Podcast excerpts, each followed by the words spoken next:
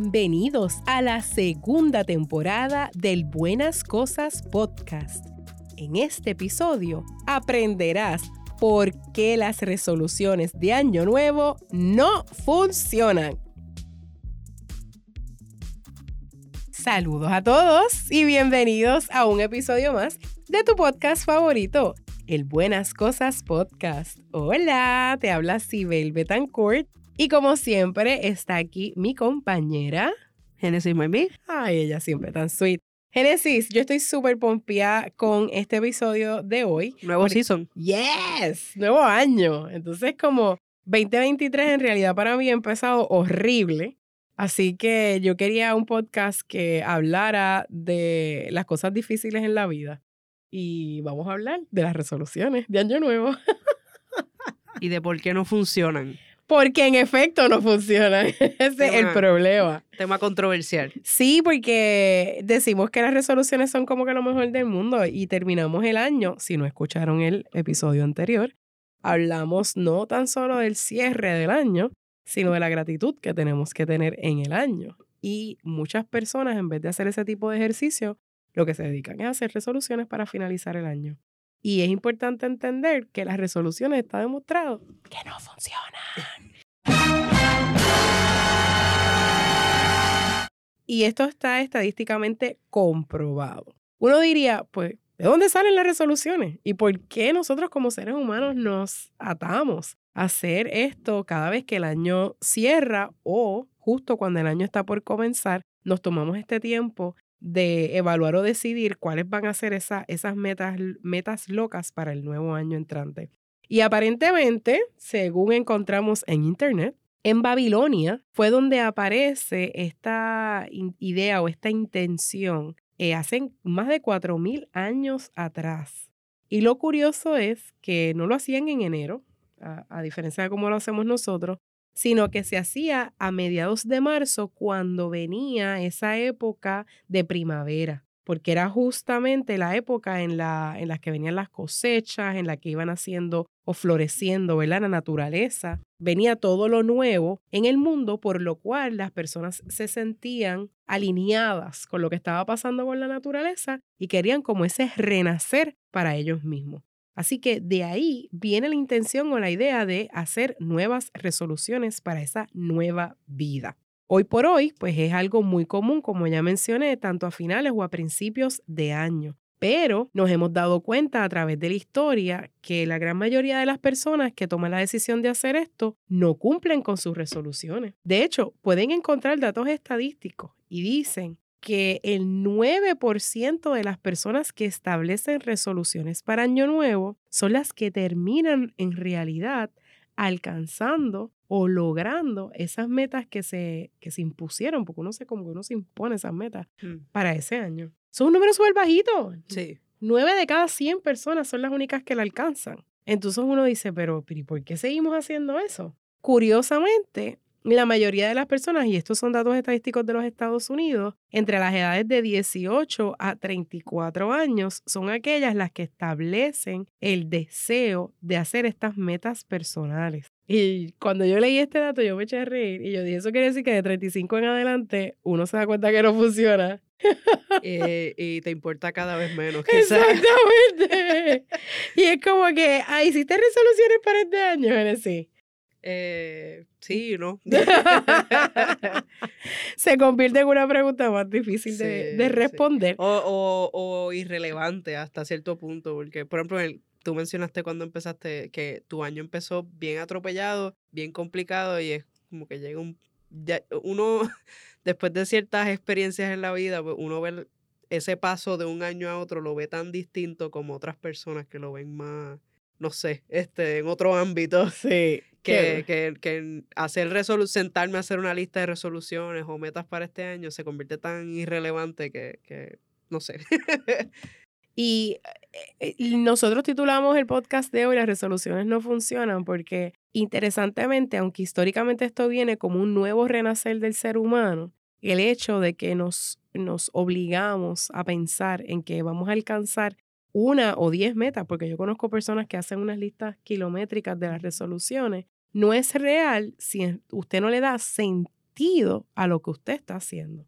Así que hoy hemos titulado este podcast que no funcionan estas, estas destrezas si, si usted no le mete el empeño que requiere establecer esta meta personal. Así que en vez de llamarle resoluciones, el primer cambio que vamos a hacer es llamarle metas personales. Usted le puede poner, si le quiere poner otro nombre, hágalo. Y me deja saber después cuál, porque yo seguir usándolo, pero yo le voy a llamar metas personales. Así que estas metas personales deben estar claras y hoy para beneficio de todos aquellos que quisieron hacer resoluciones durante este año, vamos a estar compartiendo cinco estrategias para alcanzar esas metas personales. Y las voy a comenzar, en vez de en uno, las voy a comenzar en 0.1. Lo primero, Mire, no espere a Navidad o enero a hacerle estas metas personales. En el tiempo de, la fiesta, el, que las emociones están... A flor de piel, que todo el mundo quiere hacer como 40 cosas que no hizo durante todo el año, que a lo mejor usted está pasando por el estrés de las Navidades o las fiestas con los familiares en la casa. Ese no es el momento necesariamente idóneo para uno sentarse a decir, esto es lo que yo quiero para mí esto es lo que yo quiero para mí. Así que voy a abrir estas cinco estrategias regalándole la siguiente. Usted establezca las metas personales cuando usted esté listo para poder hacer el esfuerzo que va a requerir el poder alcanzar esa meta personal. Así que eso es el primer regalito. Vamos a sentar en el momento que usted esté preparado, que usted esté listo. Y muchas ocasiones usted se prepara en momentos de catarsis, cuando pasamos por situaciones difíciles, esas situaciones difíciles nos hacen reflexionar y nos hacen pensar contra, yo no quiero estar aquí ya.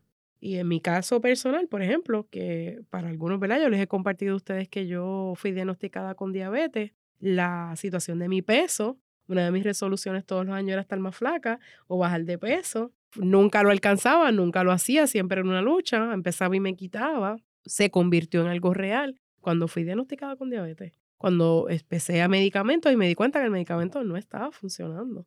Y que al final del camino yo no quería vivir con medicamentos. Así que si mi meta personal era bajar de peso, era entender el por qué yo quería hacer eso. Sí, es importante que esa, esa meta personal nazca de un valor, un valor que el cual uno cree. Correcto. Así que lo primero que vamos a hacer es establecer esa meta. Y esa meta nos debe permitir crecer. Y no es decir, ah, pues voy a bajar de peso. Y utilizo la del peso mucho porque dentro de las estadísticas que hemos encontrado, las situaciones de salud, particularmente de salud física, tienden a ser las resoluciones que más hacemos como seres humanos. Otras, pues que si conseguir un novio, una novia, que si quiero una promoción en el trabajo, ese tipo de cosas. Mire, siéntese a pensar en la meta, eso es lo primero. Vamos a tomarnos el espacio. Esto no va a ser un ejercicio que yo voy a hacer random y voy a decir, para el año que viene quiero lograr X cosa, no. Usted va a sacar un tiempo de reflexión donde usted va a establecer una meta retante que le permita a usted verdaderamente crecer como ser humano. Como ser humano, ¿qué yo quiero alcanzar para mí? Y quiero, como siempre les digo, no hagamos mucho, vamos a hacer una. En mi caso con, con la salud, en, en esos años pasados, pues ya yo no quería sufrir de diabetes. Así que si esa era mi meta, mi crecimiento era tener una vida saludable. Tenía que entender lo que era esa vida saludable. Somos Buenas Cosas, un grupo de aventureros que te ayudamos a conquistar tu jungla personal y todos los desafíos que te presenta la vida. Si deseas tener una experiencia transformadora de forma energética, necesitas contactarnos. Además de brindar talleres transformacionales y personalizados, te ofrecemos horas de mentorías individualizadas y herramientas para desarrollar la mejor versión de ti. Hoy es el momento de reservar el próximo evento para tu compañía, tu universidad o simplemente para ti. Escríbenos a contact@buenascosas.info y comienza ya. Recuerda, buenas cosas vienen para ti. El paso o la estrategia número dos, entender el por qué. El saber que el por qué debe estar atado a, a ese valor propio, a ese valor personal, a que yo me merezco esto. A que yo entiendo que quiero hacer esto porque hay una razón y un propósito que al final del camino va a hacerme a mí mejor persona, va a hacerme a mí mejor ser humano. Tenemos que establecer el valor que eso me va a añadir a mi vida. Y ese por qué va a ser ese, ese, esa gasolina que me va a empujar en los momentos donde me voy a encontrar retada, porque la vida nos va a retar todo el tiempo. Ese por qué es el que nos va a dar el impulso. Porque mire, usted la motivación, tanto hablamos de motivación y de motivadores, la motivación existe. La motivación es esperar que lo que está a tu alrededor te motive a ti. Y mire, usted no se levanta con motivación todos los días. Usted se levanta feliz a veces, a veces triste, a veces frustrado. Yo no sé qué otra palabra puedo utilizar para definir. Molesto a veces. Ajá, harto de odio, como decimos aquí en Puerto Rico. Y la realidad es que si usted no está muy claro de ese por qué, la motivación no va a llegar. Así que un por qué, claro, Génesis, dame un por qué para ti, para una, una meta personal. ¿Has establecido alguna? Para vivir mejor, para vivir más tranquila. Puede ser. Para tener paz mental, paz mental. Para. Ok. Me gusta. Yo este año pasado, una de, la, de mis metas, eh, ¿verdad? Entendiendo, volvemos, es el mismo análisis que les estoy diciendo a ustedes que se sienten y hagan, es que me di cuenta, como yo he mencionado aquí, que yo era una workaholic y que mi vida se basaba en el tiempo para mi trabajo, mi familia, mi esposo y ya. Y yo no estaba haciendo algo para mí. Y no encontraba un espacio de sosiego o un espacio de descanso entre todo el ajetreo de la vida cotidiana. Y yo quería para mí regalarme un espacio de hacer algo que me llamara la atención. y hice lo siguiente, ese es el paso número tres. Busqué información de un tema que me interesaba. Ahí eh, había una, un dicho entre mis amistades que yo mataba todo lo que me daban, las plantas, que yo las mataba todas, que yo no sabía tener plantas y en efecto eso era cierto. Yo no sé si Génesis si a ti te pasa. Eh, a veces, sí, me, me, ha llegado a pasar. Eh, cuando empezó la pandemia pude tener mi, mi, pequeño huerto por un tiempo, pero después murió. Murió. Pues Pasaron al cementerio. Cementerio de las plantas. pues yo les confieso que yo hasta maté cactus, que la gente dice que cactus es una planta que nadie puede matar. Pues suculenta, mataste una suculenta. no, pues mire lo que pasó. Yo empecé a buscar información de, de las plantas y justamente empecé a buscar de los cactus, pero mientras más información buscaba me daba cuenta que los cactus en verdad no me gustaban. Pero descubrí las primas de, la, de los cactus, que son las suculentas. Y las suculentas me fascinan, me encantan. Así que me di la tarea de comenzar a aprender sobre lo que era el cuidado de las suculentas.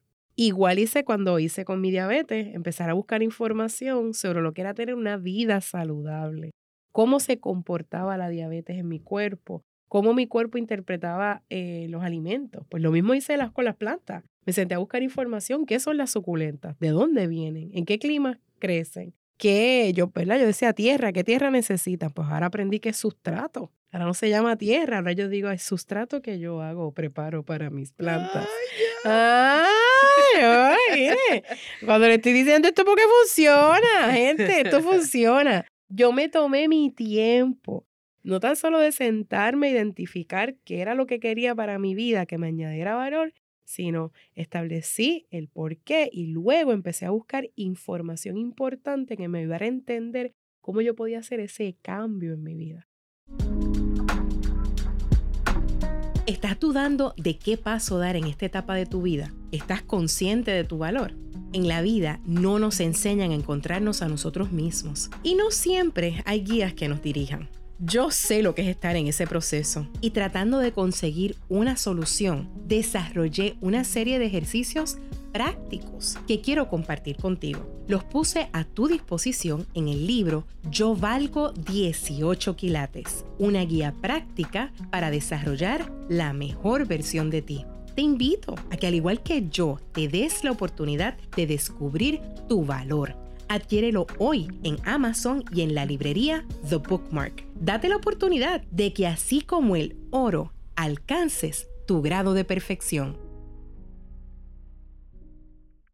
A veces algunas personas, y a mí me ha pasado, y conozco muchas personas que le ha pasado también, que toman a veces decisiones tan a la ligera y no se toman ese periodo de hacer ese research, hacer esa investigación, tanto en el área de la salud como en este caso el área de los hobbies, y mucha gente lo hace también en el ámbito eh, laboral. Hay gente que dice, ¿verdad? Lo que está de moda es las cripto, las criptomonedas. Y va y se compra el primer curso de criptomonedas que encuentra y lo coge, gasta los chavos que gastó en el curso, termina el curso o a veces ni siquiera lo terminan y se quedó nada. O empiezan a invertir chavos a lo loco y se quitan. Y se quitan. Entonces, ese, ese proceso de uno sentarse, evaluar, en este caso lo que estamos diciendo es evaluar por qué lo estás haciendo. Muchas personas quieren volver a estudiar ahora mismo. Una decisión tan importante como esa, evaluar cómo está el ámbito académico, educativo en Puerto Rico, en el mundo. En el mundo en general. ese tipo de decisiones requieren un espacio para uno no solamente asegurarte de que estás tomando la decisión correcta, que a muchos nos pasa. Yo soy bien este decision paralysis. Hay gente que tiene análisis parálisis, yo tengo decision paralysis.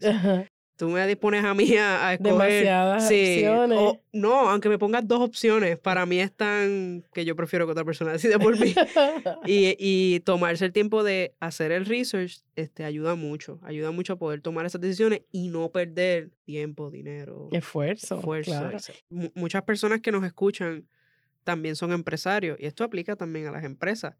Las empresas a veces ponemos unas metas y ponemos una, una unas cosas que son irreales y no vienen, que creo que esa palabra que hemos dicho de valor es importante. El valor que está detrás de esa meta, esa resolución o lo, como dice Ciber, lo que sea que tú le quieras llamar, sea algo real. venga de, de, nazca de un sitio real y que tenga sentido. Y que usted se tome el tiempo, como estamos mencionando esta tercera estrategia, de buscar esa información o orientarse adecuadamente para entonces tomar el próximo paso. Así que vamos ahora al cuarto, a la cuarta estrategia para usted poder alcanzar estas metas personales. Vamos a romperlas en pequeños pedazos. No vamos a tratar de hacer el todo, y esto yo lo he dicho en múltiples ocasiones. Cuando usted quiere abarcar mucho, no abarca nada. Así que en vez de abarcar mucho, vamos a empezar paso a paso. En el caso cuando les menciono lo de la diabetes, una de las cosas que yo me di cuenta en el análisis, en, esa reflexión, es que yo no tomaba agua y entender lo importante que es tomar agua para que el cuerpo pueda funcionar y para que el cuerpo esté saludable. Así que dije, pues miren, más allá de bajar de peso, de bajar 10 libras o de whatever, mi primera eh, toma de decisiones o meta era simplemente tomar mayor cantidad de agua en el día. Claro, a eso después le tuve que poner un apellido, ¿no? O sea, después tuve que entender cuánta era la menor cantidad de agua. Así que en ese espacio de reflexión, el primer paso es romper esa meta personal en pequeños espacios o en pequeños tiempos o en pequeñas acciones para que usted pueda ver el progreso que alcanzar ese pequeño paso va a tener y cómo realizando ese pequeño paso usted pueda obtener un resultado final deseado. Sí, el impacto que tiene, quizás tú no lo veas a corto plazo, pero a largo plazo sí ves el cambio. A mí, me pasa mucho, cuando yo empecé con mi nutricionista, ella, una de las cosas que ella hizo fue evaluar cómo era mi estilo de vida. El hecho de que yo trabajo de forma remota, el hecho de que yo trabajo no solamente en mi trabajo regular, sino trabajo por servicios profesionales. Y una de las cosas que ella decía, una de las cosas que, que, que incorporé a mi vida era hacer ejercicio. Y, y, cuando ella miraba mi día, ella decía, pues es decir que la única hora que tú puedes hacer ejercicio es por la mañana. No hay break. No hay break. Porque tú te acuestas a tal hora, porque después de tal hora pues ya yo no funciono, ya yo no sirvo para nada. Y ella dice, no hay break, ellos tienen que ser por la mañana. Y una de las cosas que muchas personas les pasa es que se les hace difícil levantarse temprano para no solamente hacer ejercicio, hacer 20 cosas que tienen que hacer. Pues mire, aunque sea 15 minutos antes, poquito a poco, y vas, vas a ver que te puedes levantar más temprano. Correcto. Para hacer las cosas que quieres hacer. Correcto. Pero requiere que entiendas lo minúsculo primero, lo pequeño primero. Sí, porque uno dice, ah, mañana me voy a levantar a las cuatro y media de la mañana para ir al gimnasio. Eso no, es real. no te vas a levantar. Eso no, es real. No lo vas a hacer. Eso no va a pasar. No te vas a levantar. Así que vamos a empezar a tomar esas decisiones o a ver esa meta deseada en pequeños bloques de tiempo que sean accionables. En el caso de las plantas que le estaba mencionando, yo me quise enfocar entonces en entender el sustrato que yo necesitaba para la suculenta. Y me enfoqué en eso por mucho tiempo y ya estoy hecho una dura. Usted me puede preguntar de sustrato para la suculenta, yo le puedo decir. Sí, que tú te, enfocaste, tú te enfocaste quizás en una parte bien específica de el mantenerla viva, porque tu asunto era, Era que, mataba todo se- el tiempo. deadly thumb. Exactamente. Tú sabes, eso te dedicaste a aprender una parte pequeña, no fuiste a- al Ah, de jardín- centro. Ajá, y Ay, compraste 40 no. matas y las Ya, te, ya voy por ese número casi. Lo sé, lo sé, pero lo que, lo que, quiero, Pero llegué ahí poquito, lo que quiero referenciar, poquito. exacto, lo que quiero Suave, referenciar es eso. Nosotros somos a veces tan emocionales, eh, especialmente con las resoluciones y las metas, que tomamos a veces estas decisiones tan a la ligera que después se cae, tú sabes. En este caso, si hubieses ido al jardín centro, comprabas las 40 plantas, Se me iban a morir todas. en menos de una semana ya estaban todas muertas. Correcto. Yo creo que parte de lo que- de las estrategias que estamos diciendo es las puedes resumir en planificar, ¿no? Exacto. Planificar estas metas personales que te estás poniendo. Claro. Y por último, ese quinto, esa quinta estrategia que quiero compartir contigo para alcanzar esa meta personal es, y lo podemos ver desde dos perspectivas, ¿no? Medir ese progreso o sistematizar ese progreso. ¿Qué para ti es igual a lo logré? Identificar qué para ti es igual a lo logré. Y les voy a dar un ejemplo. Cuando yo estaba trabajando con mi, mi situación de la salud, con la diabetes en específico, mi meta se convirtió en poder eliminar el tener que tomar una píldora para mi, mi condición. Claro, me tomó tiempo, eso yo no lo hice de la noche a la mañana, pero ese era el resultado final, eso era lo que yo quería alcanzar. Finalmente lo logré. Me tomó tiempo llegar ahí. Ahora con mis, mis plantitas, pues yo quería tener muchas suculentas y se convirtió en, pues quiero llenar toda mi terraza de suculentas. Mire, y empecé con una, como Génesis mencionó, no salí como una loca a comprar, que quería hacerlo, créame que quería hacerlo. Pero ya tengo 28 suculentas en casa, están todas vivitas y coleando. Están muy bien, he aprendido muchísimo en, el, en la marcha y en el proceso. Tenemos que estar claros de que si yo voy a establecer una meta, una meta personal, yo tengo que poder evaluar un resultado final. Yo tengo que poder saber qué, qué quiere decir si lo logré o no lo logré. Así que si rebajar 10 libras es simplemente para verme más flaca, ¿qué es verte más flaca? ¿Cuál es ese resultado final? ¿Tú quieres un cuerpo más definido?